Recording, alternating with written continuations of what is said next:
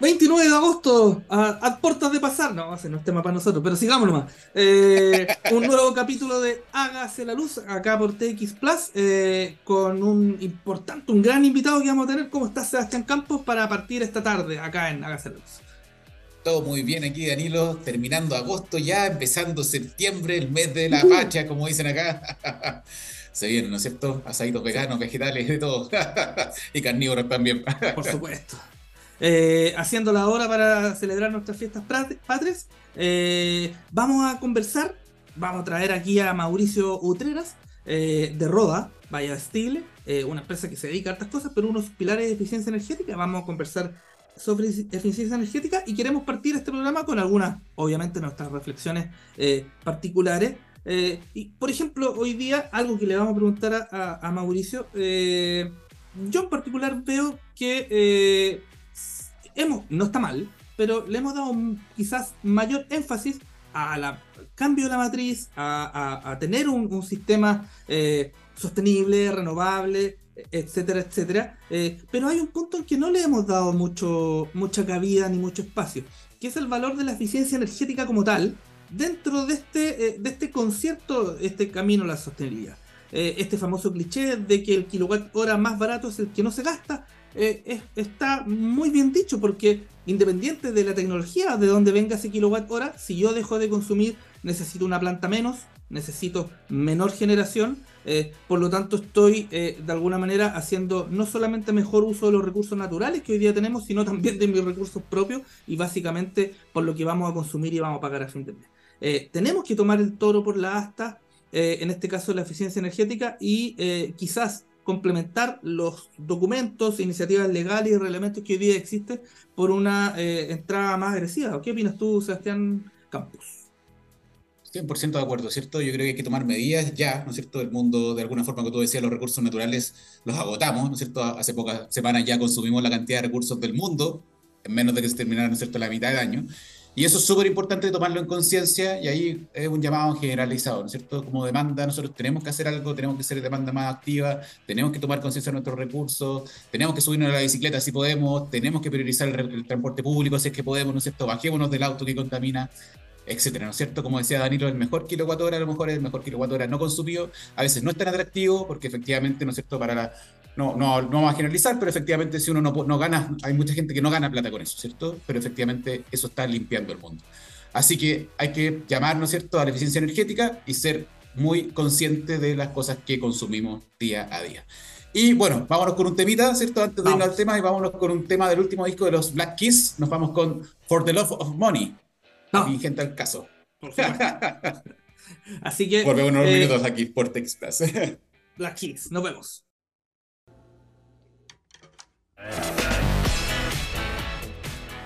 Y ya estamos de regreso después de esta tremenda canción en Hágase la Luz y estamos con el invitado del día de hoy, don Mauricio Utreras. ¿Cómo estás, Mauricio? Bienvenido aquí a Hágase la Luz. ¿Qué tal, Sebastián, Danilo? Un gusto saludarlos. Oye, qué bueno tenerte acá, Mauro. Bien por acá. Para conversar de, ciertas cosas que están pasando. Hace tiempo que también, eh, no, es que se lo digamos a, todos los invitados, de verdad, ya había, estábamos eh, analizando conversar contigo porque se están tejiendo cosas bastante importantes en eficiencia energética. Eh, y tú como experto, no solamente, o sea, por tu desarrollo profesional en, general, pero también por dónde estás eh, desempeñándote hoy día, yo creo que tienes hartas noticias que contarnos en esa materia para que todos aquellos que, eh, que estén ahí tienen que estar más atentos, les vamos a dar algunas luces de qué es lo que se está tejiendo en, esta, en estas cositas. Perfecto, sin ninguna duda. Así que eh, antes de partir con esta conversación, obviamente les vamos a presentar a todos nuestros audio escuchas quién es Mauricio Utreras. Y Mauricio, tú eres ingeniero civil mecánico de la Universidad de Concepción, máster en Derecho Energético Internacional de la Universidad Técnica de Berlín y magíster de Economía Energética de la Universidad Federico Santa María. Eh, fue en la comisión donde nos, conocimos nosotros, fuiste el jefe del Departamento de Información Estadísticas de esa organización donde eh, lideraste unas cuestiones que también vamos a conversar después, como energía abierta, energía maps, eh, benzina en línea y otras tantas por ahí. Y en el 2017 fuiste seleccionado como uno de los 100 futuros líderes del sector energético a nivel mundial por el World Energy Council, la WEC. Eh, actualmente eres socio y gerente de desarrollo y nuevos negocios de Roda Energía Vaya Bastible, eh, consultor del BID en, en temática de sostenibilidad, sustentabilidad energética y académico de sistemas de gestión de energéticos de la Universidad de Santiago. Así que después de ese tremendo currículum, nuevamente bienvenido Mauricio Butrera a conversar con nosotros en Hágase la Luz. Gracias, no. Oye, tremenda presentación que me hicieron. ¿eh? Lo del Future Engineer era de joven, ahora ya no. Ya fue. Era una promesa, era una promesa. Ahora el. Joven eh, promesa. joven promesa. Vamos. Está bien. Oye, después vamos al tiro a la conversa porque aquí se hacen siempre súper corto, ¿no es cierto, Mauro? Oye, y, bueno, entremos directo al grano. Eh, siempre hablamos nosotros que para la descarbonización de la matriz, básicamente hay tres pilares, ¿cierto? La, bueno, la energía renovable, que, que, es fundamental, la electrificación de los consumos y la eficiencia energética, ¿no es cierto? Y parece ser siempre, ¿no es cierto?, que este último punto habla mucho menos, ¿no es cierto?, que los anteriores, como está mucho el foco, ¿no es cierto?, en energía renovable, electrificación y eficiencia energética, ese uno lo deja de lado.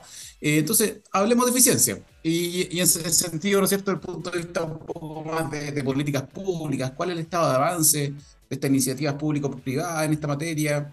Vamos entrando un poquito en materia en ese sentido. Perfecto, mira, la idea es como abrir un poquito más el espectro del tema eléctrico y hablar un poquito sobre eficiencia energética y cuál es su objetivo y cuáles son las metas que tiene. Todos sabemos que Chile tiene una meta de descarbonización de aquí al 2050, ¿no es cierto? Eh, de carbono neutralidad, que básicamente no es dejar de, generar cero emisiones, sino que de, que de generar las emisiones que la atmósfera eh, pueda absorber naturalmente. Entonces, para eso hay distintas medidas. Eh, una de estas es la eficiencia energética. Según las estimaciones que hay, cerca del 35% eh, de la reducción de esas emisiones para alcanzar esa carbono neutralidad van a venir de la eficiencia energética. ¿Por qué? Porque como dato, el 78% de las emisiones que producimos son eh, en base a, la utilización de energéticos. Y estos energéticos se utilizan por eh, generación de electricidad, obviamente, en la industria, carbón, gas, petróleo, el transporte, que se lleva una gran parte de, esta tajada, y la otra gran bloque está en industria, minería, comercio residencial. Entonces, en esos tres bloques están estas medidas. Y con el proceso de, carbono de, transición energética, carbono neutralidad, eh, con el cierre de las centrales a carbón, que son cerca de 20, bueno, son 28, estamos en un proceso del 2040, se estima que va a ser un aporte del 30% de esa emisión, reducción de emisiones. Entonces, la eficiencia energética viene a cumplir eh, un gran objetivo en este, tema, eh, y más aún porque es un poco más complejo desde el punto de vista de la diversidad de los usos que tiene.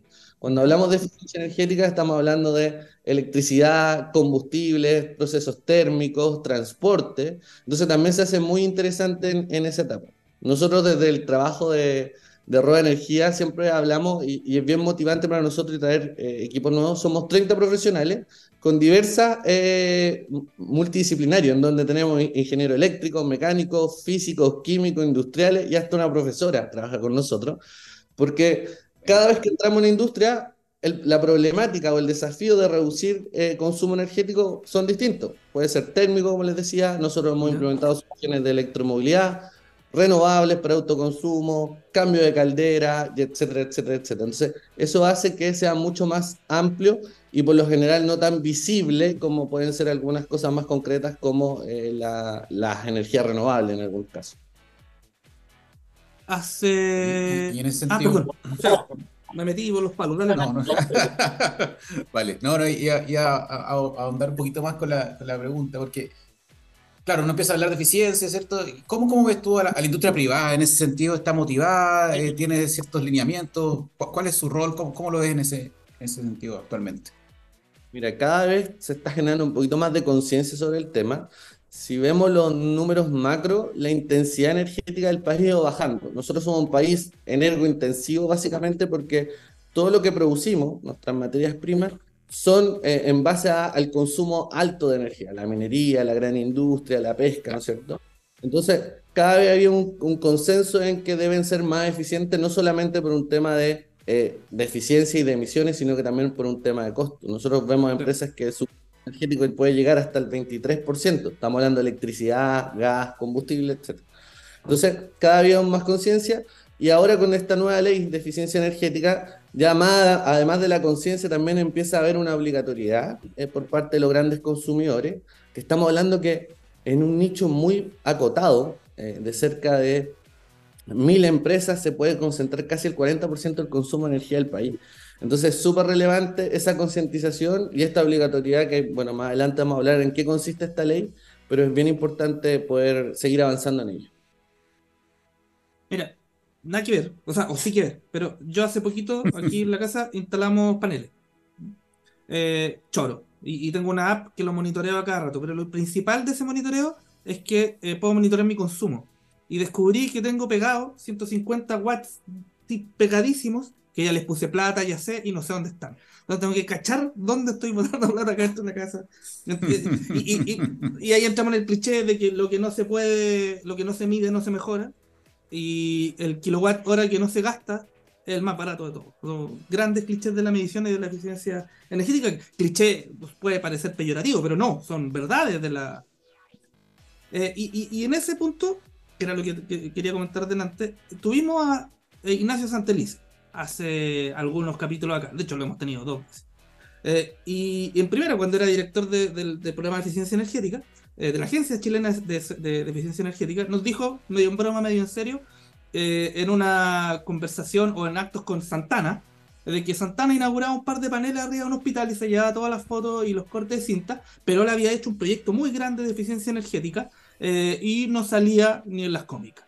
Eh, entonces ahí es como, ¿por qué tiene este impacto o este poco impacto mediático la eficiencia si es que tenemos nosotros esa eh, conciencia de lo que se puede lograr, tanto a nivel domiciliario como a nivel industrial, con estos ahorros, con, con, con quizá esa profesora que tú tienes ahí también nos ayuda un poco a entender cómo se acercan y cómo dan ese mensaje. Exactamente, mira, yo hace un tiempo escribí una nota en, unas revistas que, sobre la eficiencia energética como la energía silenciosa. Históricamente la energía ah.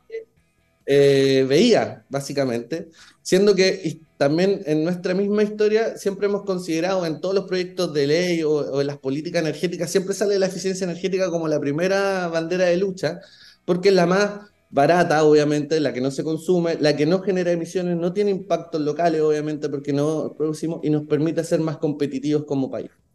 Pero creo que también tiene que ver con un tema histórico. Eh, fue una decisión también país de hace muchos años. El 2011, yo me acuerdo, cuando estaba empezando a trabajar, se hablaba de la, eficiencia energética la energía renovable. La energía renovable partieron en Chile con una ley, la del 2010, y después fue aumentando el 2013 con el 2025, y ahora ya estamos hablando de un 60% al, 2000, eh, al 2030, ¿no es cierto? Como, como meta y objetivo.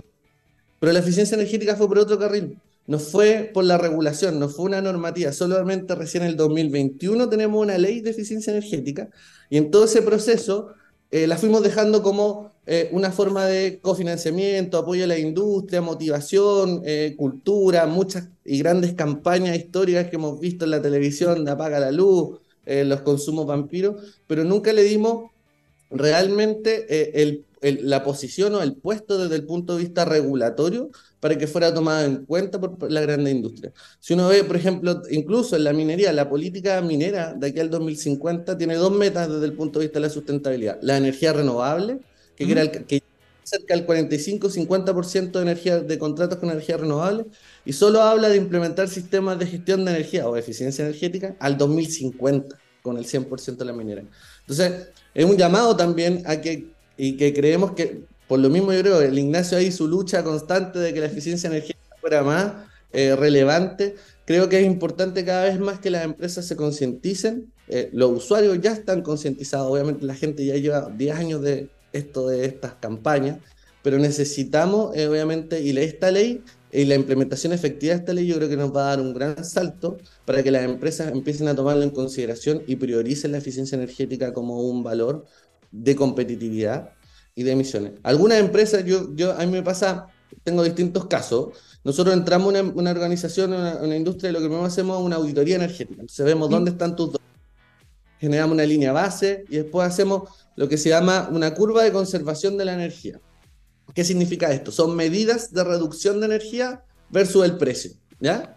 Y estas medidas pueden ser asociadas a reducción de emisiones, porque algunas, eh, algunas empresas, su objetivo, como son internacionales, es reducir emisiones para lograr la carbono neutralidad. Nos dicen, bueno, nosotros vamos a priorizar las medidas que nos generen mayor ahorro de emisiones, indiferente Otras nos dicen, bueno, yo lo, que necesito es reducir costos, así que me voy por las que sean más costo efectivas y otras por las que me puedan reducir más energía o ser más eficiente, eh, pero sean un poquito más caras, no importa. Entran los paneles, entran otras medidas de la electromovilidad y otras medidas que nosotros vamos mirando. Así que creo que es paso a paso. Eh, creo que la aposta que dejó ahí también el Ignacio en su momento es una, es una constante y una lucha. Y nosotros apostamos fuerte a hacer bien catete, eh, bien, y vamos a hablar un poquito después del detalle de que todavía que falta que la ley pueda cuajar y que las empresas sean conscientes de cumplir esta ley de eficiencia energética y que ya lleva dos años y todavía no se sabe mucho. ¿eh? Todavía no se sabe, siendo que lleva dos años ya legalmente implementada. Oye, yo creo que entremos un poquito en eso, porque ya que se sabe poco, hablemos un poco de la ley, ¿no es cierto? Bueno, tenemos ley de eficiencia energética, tenemos un reglamento sobre gestión energética, tenemos un hito importante ahora que se está desarrollando, que es la implementación de los sistemas de gestión de energía en los grandes consumidores. Entonces ahí, si nos puede hacer un breve resumen, ¿no es cierto?, de cuáles son los principales contenidos de la ley y del proceso que estamos llevando a cabo en estos momentos eh, en, nuestro país. Perfecto, mira, la ley fue, em, eh, fue promulgada en, enero del 2021. Ya llevamos casi tres años de, dos, perdón, dos años de esta ley. Em, lamentablemente esa ley que duró una tramitación de dos años, más toda la lucha histórica del... Recién en, en, agosto del 2022 tuvimos el reglamento de grandes consumidores con capacidad de gestión de energía. O sea, que activaba la ley. Era una ley sin dientes, como decimos nosotros, hasta que no existiera el reglamento. ¿Qué busca esta ley? Básicamente tiene dos grandes objetivos. Uno, la primera promesa es reducir la intensidad energética del país de aquí al año 2030 en un 10%. ¿Qué significa la intensidad? ¿Mm? Que la cantidad de energía que consumimos versus el PIB que producimos. O sea, que seamos más eficientes desde el punto de vista. Vendamos, vendamos más productos o servicios con la menor cantidad de energía posible, ¿no es cierto? ¿Y eso qué nos va a generar? Se estima que al 2030 cerca de un ahorro económico para el país de 15.200 millones de dólares, un, monto menor, eh, asociado al PIB, 28,6 millones de toneladas de CO2 que se pueden dejar de emitir. Entonces, el objetivo, la meta que tiene la ley es bastante grande. ¿Cómo lo quiere lograr esta ley? Con tres grandes medidas. Uno, gestión energética para los grandes clientes, que los grandes clientes, los grandes consumidores que concentran en gran volumen el, consumo energético, se hagan conscientes y se hagan parte y gestionen continuamente en el tiempo de aquí hacia adelante su consumo energético para ser más eficiente. Segundo, una área que tiene que ver con la vivienda. Actualmente la ley mandata a la em, certificación de la calificación eh, de las viviendas nuevas. O sea que antes ustedes han visto los etiquetados de los refrigeradores, de, de, los televisores, etcétera. Bueno, las casas deben estar etiquetadas para que los usuarios sepamos, antes de tener la recepción municipal, cuánto consumen. Pueden ser casas iguales, pero la orientación, si tienen o no tienen termopanel, qué tipo de calefacción utiliza, cuáles son las aislaciones, afecta mucho la historia de vida eh, de la casa en su consumo y los costos para los usuarios. Esa es otra medida importante. Y la tercera está asociado al estándar mínimo de los vehículos. ¿Qué obliga esto en la ley? Es que al igual que, ¿se acuerdan años atrás, en 2010, 11, cuando empezó el tema de la ampolleta incandescente y que teníamos mm. que, tener el estándar mínimo y después no las vimos más? No existen, ahora uno solo ve eh, ampolleta eficiente. Bueno, eso mismo tiene que pasar con los vehículos, en donde los importadores y la ley obviamente va a definir cuál es la, el estándar mínimo de consumo de los vehículos.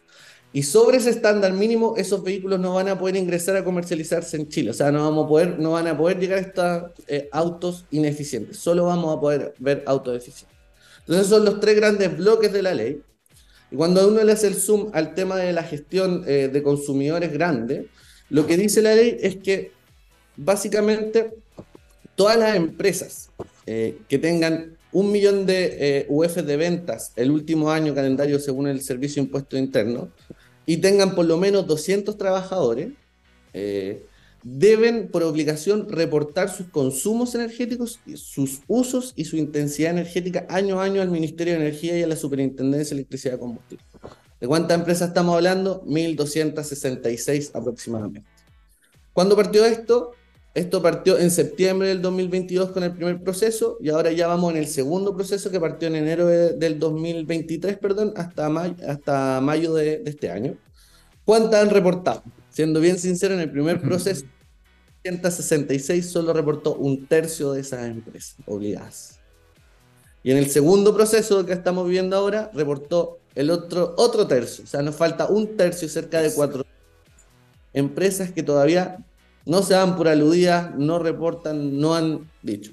Y eso que tanto la superintendencia como el ministerio lo han notificado, ellos saben que hay un riesgo de multa, no solamente de, una nota eh, desde el punto de vista comunicacional, sino que pueden llegar las multas según la ley hasta los 300 millones de pesos por no reportar. ¿Qué deja de activar que no reportes? Entregar esta información según el Balance Nacional de Energía al Ministerio de Energía, el, Ministerio genera una, una resolución en donde dice cuáles son las empresas que consumen sobre 50 teracalorías anuales en el país y ellas están obligadas en 12 meses a implementar un sistema de gestión de energía basado en la norma ISO 50001. O sea, en el primer proceso se les mandató a 151 empresas que están ahora, principalmente grandes industrias mineras, eh, industria pesquera, infraestructura, papelera, etc. Y en este segundo proceso llegamos a 297 empresas. O sea, 297 empresas ahora, en estos momentos, tienen que estar implementando su sistema de gestión de energía y entregarle en un año más al Ministerio de Energía esta certificación o esta implementación de que estás implementando correctamente, valga la redundancia, un sistema de gestión de energía basado en la ISO 50001 que después podemos detallar eh, en qué se, Eso es lo que busca a grueso modo la ley desde dentro del punto de vista objetivo ya macro y, puntuales con las empresas. Eh, vamos a hacer algo nuevo, vamos a hacer un cliffhanger. Te voy a dejar una pregunta, pero la contestamos después de la canción. Eh, ¿Y qué pasa con nosotros los clientes de, de común y corriente. Eh, ¿Qué plan gubernamental o qué podemos hacer nosotros en materia de eficiencia energética interna? Eh, desde medidor inteligente para adelante. Eh, es una pregunta un poco. y lo segundo que nos cuentas de esto, de esta, de, cómo funciona la ISO. Pero antes de pasar al segundo bloque, te pasamos los controles de la radio para que nos dejes con una canción, nos cuentes por qué, cuál es el tema con el cual vamos a hacer la pausa este, esta tarde de día martes. Bueno, eh, desde el punto de vista musical, bueno, yo soy de, la octava región, así que no puedo evitar el, haber escuchado mucho rock eh, chileno. En mi tiempo de la universidad, ahí estudiando, cuando empecé en este mundo de la energía, en los pastos de la Universidad de Concepción se escuchaba en vivo a los Bunkers y a los Petinelli. Y cómo no recordar una vez que estaba ahí, Álvaro Enríquez hizo un, un mensaje, porque él estudió en la Universidad de Concepción, pero lo echaron. lo echaron porque entonces no, gritó, dijo, bueno muchachos, como todos está acá en la universidad, les va a quedar mucho para aprender después y quién sabe, pueden volver a tocar algún día a la universidad. Así que eh, con eso y porque mi hija también se llama Violeta, porque soy un admirador de Violeta Parra, eh, creo que eh, Arriba Quemando el Sol de los Petinelli es una tremenda canción, así que me encanta recordar esos tiempos. Vamos con los Petinelli entonces. Y ahí Petinelli, Violeta Parra, y volvemos en un par de minutos acá en esta tarde de día martes. Hágase la lupa que, que contestar las preguntas que nos quedaron en el tintero. Así que denos un par de minutos y ya estamos de vuelta. Eh, Petinelis, eh, Arriba quemando el sol, la canción con la que eh, cerramos la primera parte y empezamos ahora la segunda con esta pregunta que, a ver, cortito, ¿qué hacemos nosotros en materia de eficiencia energética los clientes de, de casa, de departamento, la señora Juanita, el señor Juan? Eh, ¿qué señales tenemos por parte de, estos esquemas de eficiencia energética? Mira, desde el punto de vista público, bueno, lo primero es tema de esto que estamos hablando de, la, de, las construcciones, de las viviendas, de la aislación. El principal consumo en los hogares, además de obviamente el eléctrico, está asociado a eh, calefacción y obviamente el transporte. Hay un dato bien interesante que yo el, otro día lo vi, que es eh, la canasta del IPC en Chile, em, la energía representa el 7,5% de este costo total de esta canasta, no es menor, con nueve productos. Entre ellos está la gasolina para moverse los vehículos, la electricidad y el GLP. Principalmente después viene un poquito más lejos el gas natural y la leña, porque el gas natural obviamente son zonas específicas y la leña también otras zonas específicas del país.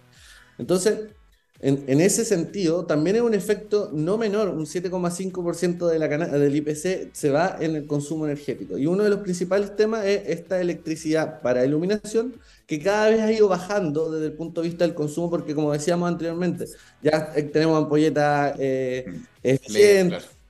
pero sí en el tema de la calefacción es donde nosotros tenemos un gran desafío como país, tenemos unas oscilaciones térmicas a lo largo del país bastante grandes y creo que desde ese punto de vista, la, gente tiene que ayudarse en tomar medidas prácticas desde el punto de vista de la aislación, hacerse consciente de cómo climatizar. Eh, bueno, los termopaneles todavía son bastante caros, pero cuando decide la compra de algún artefacto, ser consciente de lo etiquetado. Ese es un trabajo que lleva ya cerca de 10 años en Chile y prácticamente todos los artefactos están etiquetados, además del sello de la SEC de, seguridad.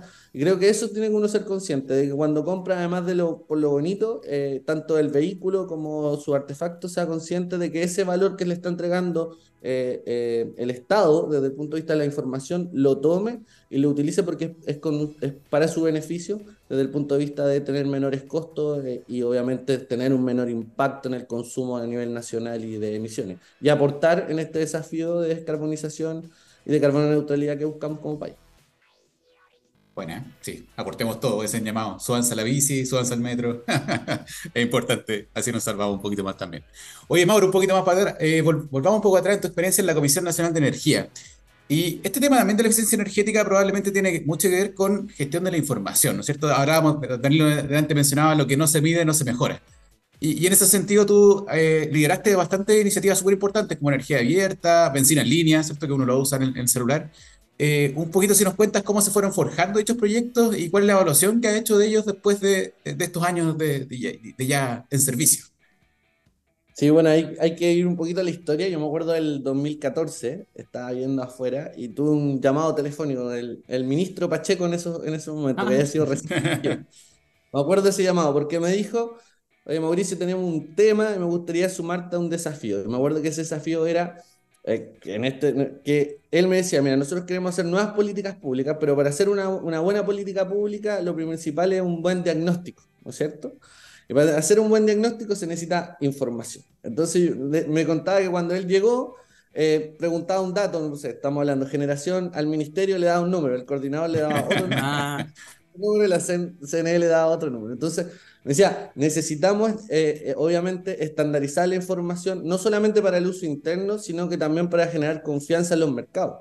Estábamos hablando en ese momento de los procesos, de los nuevos procesos licitatorios donde queríamos aumentar los niveles de competencia y atraer eh, inversionistas, pero para eso necesitábamos confianza. Y era una de las partes, y por eso en ese momento desarrollamos esta plataforma de datos abierto que lo que buscaba era que además del trabajo interno estandarizado de los datos, pudiera darle valor y confianza a quienes quisieran invertir en el país. Entonces me acuerdo que me tocó hartos viajes de gira buscando inversionistas y mostrándoles que estaba toda la información transparente, los costos, los procesos participativos, qué necesitaban para invertir en Chile y que podían tomarlo o reutilizarlo. Y también buscaba esa plataforma en ese momento poder generar valor con los datos. No queríamos solamente que eh, muchos procesos eh, del sector energético en general eh, necesitan de mucha información. Y muchas veces información queda guardada en el PC del profesional que lo utiliza. Y puede tener un tremendo valor para la industria, para los consultores, para la, la, la, la, vida civil que necesitas reutilizar esa información y generar valor. Y por eso después empezamos a hacer medidas como, dando el ejemplo, entre comillas, como benzina en línea, la app, eh, calefacción en línea, de reutilizar esa misma información pública, entregándole valor a la ciudadanía para una mejor toma de decisión y que buscar obviamente las bencineras más baratas, donde podía encontrar el GLP más barato, etcétera, etcétera, en cada uno de los puntos. Ese era el objetivo. Lo que sí nos, nos sirvió bastante, porque además fue bastante replicado en ese momento, porque se, se creó minería abierta, después economía abierta, una tendencia eh, que creo que después con el tiempo se empezó a, diluir. No, no, sé si hubo tanta consistencia desde, la autoridad hacia arriba. Y yo lo veo ahora más, encima en, el contexto político que estamos viendo, donde es mucho más necesario que exista mayor transparencia y mientras más datos abiertos podamos publicar de los procesos eh, del Estado, más confianza vamos a generar en la ciudadanía. Eso eso fue bien entretenido, se hicieron reportes, hicieron, hicimos anuario, no había un anuario estadístico hace como 20 años, me acuerdo. Eh, incluso terminamos eh, generando la primera plataforma de blockchain, me acuerdo, que era con el objetivo de dar certeza de la información. No era solamente publicarla, sino que hacernos cargo de que esa información estaba respaldada y no iba a ser manipulada. ¿Por qué? Por ejemplo, a mí me, me pasó con consultores que me decían, Mauricio, yo tomé un dato eh, público, hicimos proyecciones, invertimos en esto, después fui a ver el dato y ya no estaba. ¿Qué pasó? o me lo cambiaron. Entonces, había toda una historia. Lo que hicimos fue como darle valor que, si se iba a modificar, se iba a informar, iba a tener una cadena de eh, historia. Y ahí me acuerdo que fue algo bien interesante porque ahora lo he visto reflejado en, otro producto que, que, lleva el coordinador. Tuvimos las primeras reuniones con el coordinador para bloquear eh, el, el, atributo renovable, que es lo que ahora renova. bueno, ahí partió porque como teníamos esta plataforma, hicimos el ejemplo para poder certificar eh, los atributos renovables que no son tangibles, básicamente. Eh, así que fue una muy linda experiencia, se aprendí, mucho en, en, ese periodo. Bueno, ahí Danilo nos conocimos bastante trabajando juntos en la CNE, eh, pero sí, yo creo que es algo que debería potenciarse más en el contexto que estamos viviendo de desconfianza a nivel nacional, en donde los datos abiertos y la reutilización de la información es muy, muy importante. Ahí, anécdota, eh, el, que ya las estadísticas antes de que llegara Mauricio éramos nosotros, por lo del departamento eléctrico. Y era como, por fin alguien se va a llevar esto, que no nos gustaba hacerlo. Y eh, Mauro, llegó y voy a agarrar, toma las estadísticas, llévatelas, porque para nosotros, no, según nos quitaba tiempo para otras cosas importantes, y con retrospectiva ahora dicen, chuta, había un potencial enorme, eh, era una pega eh, muy importante y todos los que estamos acá seguimos mirando esas páginas porque nos dan información, eh, como tú decías, llegamos a tres o cuatro números distintos dependiendo a quién le preguntamos y ahora por lo menos hay una parte donde se concentran, así que eh, falta de visión de nuestra parte en su momento. Pero siempre hubo apoyo, siempre hubo apoyo. Em, pasemos un poco a lo que está haciendo ahora Mauro, tú estás en Rodas. Eh, donde están haciendo hartas cosas aparte de la eficiencia energética. Proyectos, comercialización y también temas de hidrógeno verde. Eh, ¿Cómo han visto esta expansión eh, a distintos rubros del sector energético? Y ahí amarro la pregunta, eh, porque hace poco tiempo aterrizó Abastible en, como socio de ustedes, o no sé cómo, cómo es la figura, pero Abastible está ahí con, con Roda. ¿Qué cambios se produjo en, en la empresa eh, cuando llega un, un, grande en materia energética ahí al, al, a, la, a, las reuniones de coordinación, no digo A las reuniones de directorio. Claro. Eh, actualmente, bueno, eh, Roba Energía, nuestro sueño eh, con, con, mi otro socio Rodrigo Valderrama era crear una empresa que fuera, em, no puedo decir la otra marca, porque es como que siempre no, yo, ah, yo estando en Berlín, me acuerdo, y en Berlín la frase es somos pobres pero sexys. Entonces nosotros queríamos ser un NLX pobre pero sexy. Entonces, y a eso teníamos que poder hacer todas las cosas que hacía una empresa de, de tal magnitud como un Enel, que, que, que, tiene una visión bien interesante de futuro y es súper proactivo. Entonces nosotros lo que queríamos hacer era ser una empresa de eh, soluciones energéticas sustentables.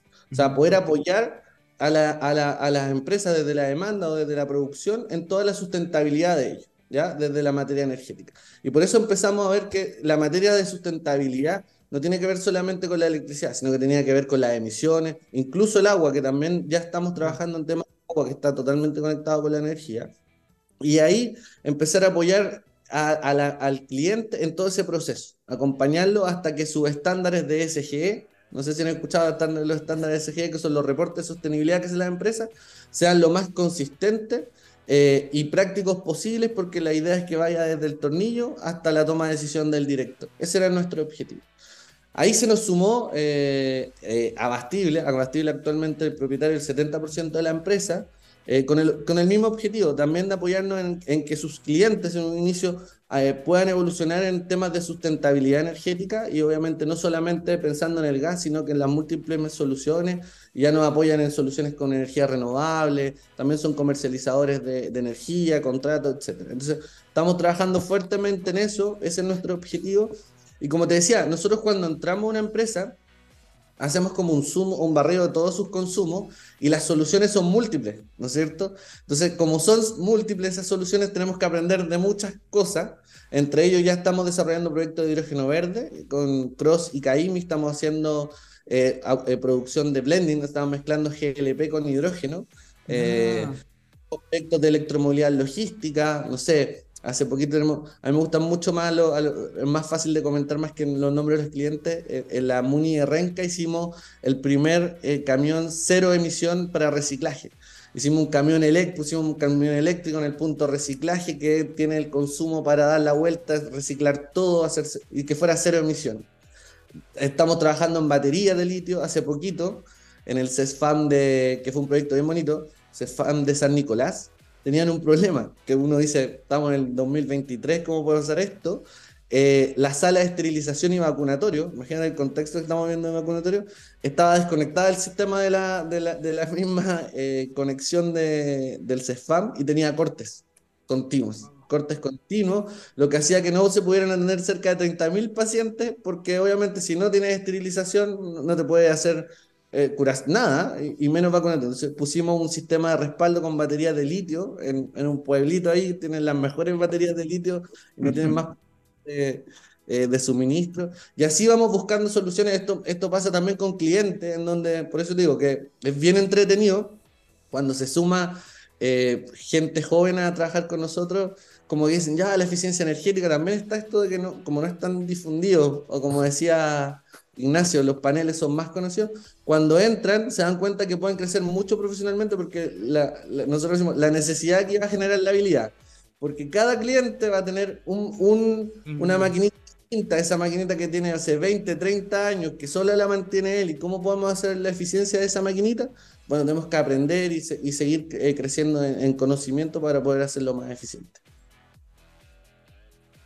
Oye, buena, ¿eh? Oye, ahí, cortito antes de pasar a la siguiente pregunta, ¿cómo el, cómo el modelo de negocio ahí de, de, Rodas? ¿Cómo, entran con un cliente? ¿Ustedes lo llaman, lo contactan? ¿Cómo, es su lógica? Mira, hay, varios, hay varias formas. Ahora, por ejemplo, la ley, ellos están obligados, así que nosotros lo Usted tiene una obligación legal de aquí a 12 meses de implementar un sistema de gestión. El sistema de gestión es lo más amplio, cuando tú ya haces que la empresa tenga un proceso de mejora continua y por ende todos los años va a estar revisando sus KPI, va a tener que eh, eh, eh, promover nuevas medidas de eficiencia energética, etc.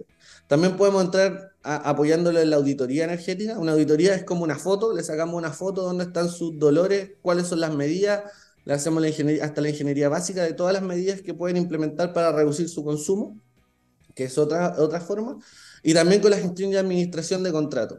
Muchos clientes, y todavía por eso digo, y todavía tenemos la noción de que la energía fuertemente y la problemática energética es la electricidad.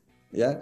Entonces, para muchos clientes es mucho más fácil entrar con eh, la renovación de su contrato. Nosotros lo apoyamos desde, el, desde, obviamente, el proceso de acompañamiento para la licitación, buscar un suministro, obviamente, ser su contraparte, revisar que sus pagos estén bien hechos, que no tengan problemas. Pero ahí, a la vez, también hacemos un acuerdo de, de trabajo constante con ellos y vamos buscando cómo reducir sus consumos, cómo hacerlo más eficiente, elevar sus niveles de seguridad nosotros implementamos también fuertemente sistemas de gestión de activos eh, eléctricos, que también es una, una, una, algo obligatorio en el país de todas las empresas que están conectadas, eh, coordinadas, perdón, eh, porque no se trata solamente de ser eficientes, sino que también ser seguros y aportar a la resiliencia de todo el sistema, porque si no, esto no, no, funciona. Así que eso buscamos, somos de esta forma, somos cargantes, de repente nos llegan también ya cada vez somos más Pero ahí tenemos nuestro equipo comercial que ahí anda llamando y, también, eh, no solamente llamando para buscar, sino que para que sean, las empresas muchas veces no saben cómo canalizar eh, sus medidas asociadas a sustentabilidad o reducción de emisiones y cuando se enteran que la principal eh, generación de emisiones viene del lado energético, se dan cuenta que el trabajo con nosotros les es lógico en, esa, en esa materia. Buenísimo, buenísimo. Oye, Mauricio, volvamos un poquito a los clientes, ¿no es cierto?, a la demanda. Eh, nosotros siempre aquí en el programa, o, al menos yo, creo que lo, hemos dicho varias veces, que sin la demanda es difícil lograr la transición energética. A puras renovables no lo vamos a lograr. Eh, yo creo que eso hay que concientizarlo, ¿cierto? Y, y, en ese rol, eh, ¿cómo, ¿cómo ves tú hoy día, ¿no es cierto?, a la demanda como un agente activo, ¿no es cierto? Ya no pasivo, sino que participando en los servicios complementarios, tomando decisiones en despacho en tiempo real. ¿Cómo, cómo crees que deberíamos avanzar en esa decisión? Tú que estáis bien metido ahí en la demanda mismo. Bueno, creo que ahí, bueno, nos falta un avance desde el punto de vista regulatorio. Yo siempre he dicho, eh, nosotros tenemos buenas, desde que nos sumamos a, a tenemos relaciones eh, con Perú, allá hay filiales, tenemos una empresa en Brasil y nos, que es comercializadora, que trabajamos fuerte y siempre destacamos el tema de, por ejemplo, que en ellos pueden eh, vender los excedentes de, la demanda. ¿ya? Qué cosa que aquí todavía no se puede hacer.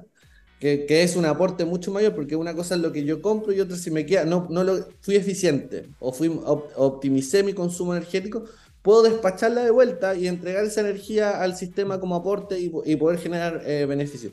Creo que nos falta una mirada más holística en, en, desde la oferta hasta la demanda, y he escuchado a Javier Busto hablando también de esto y estoy muy de acuerdo con él.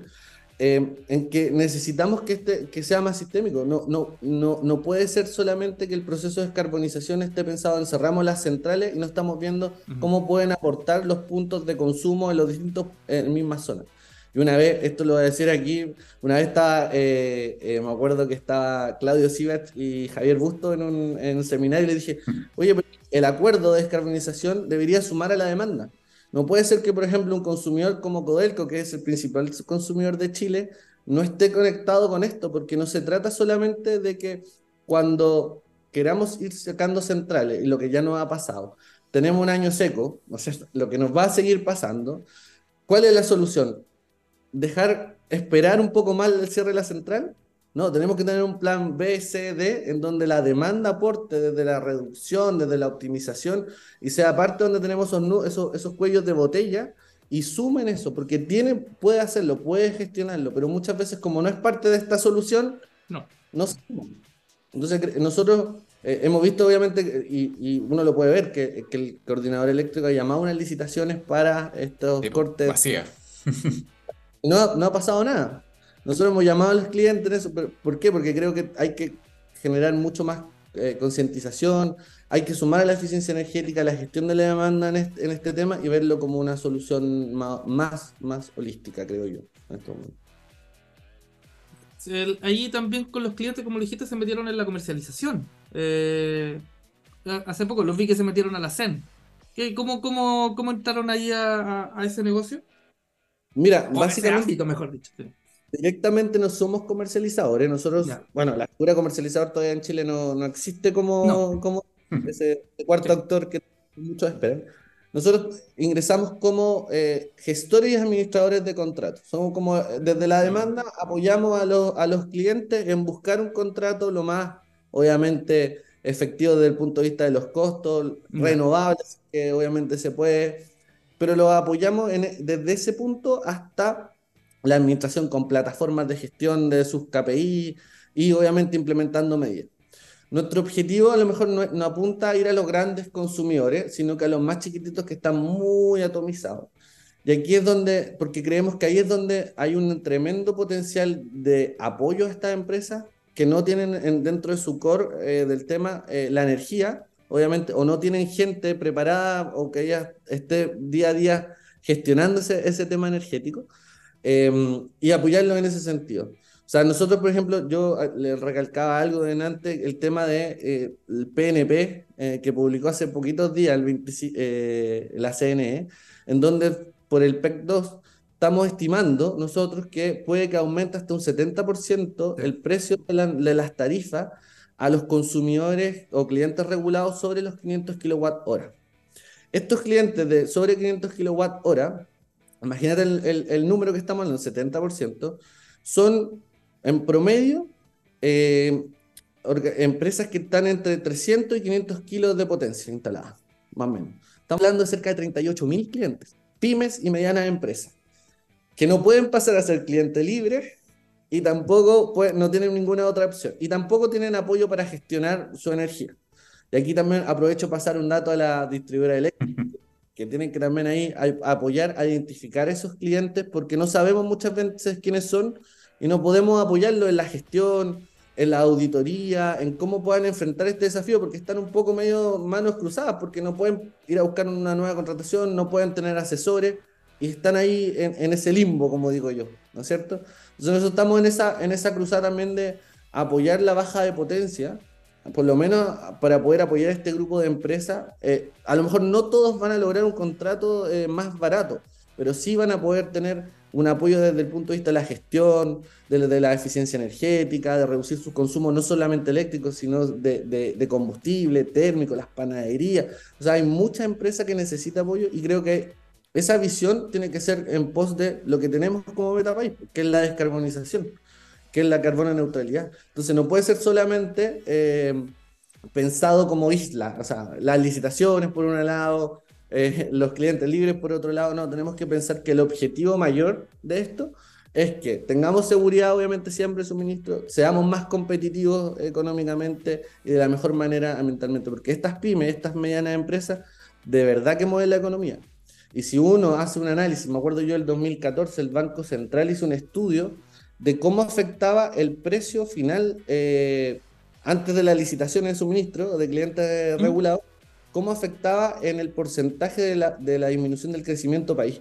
Entonces creo que aquí hay que tener un punto no menor en donde si analizamos cuánto es lo que podemos perder como país por no darle una solución o un apoyo a este, este sector, pyme y mediana empresa, eh, desde el punto de vista del consumo y el precio de la electricidad. Así que por eso nuestra cruzada es ir a apoyar a estos principalmente en su gestión, en la auditoría eh, y darles soluciones prácticas para que puedan reducir esos consumos y, que su bolsillo eh, no repercuta obviamente en su toma de decisiones, en su crecimiento, en el empleo y en otras cosas que pueden ser relevantes para esta mediana empresa y pequeña.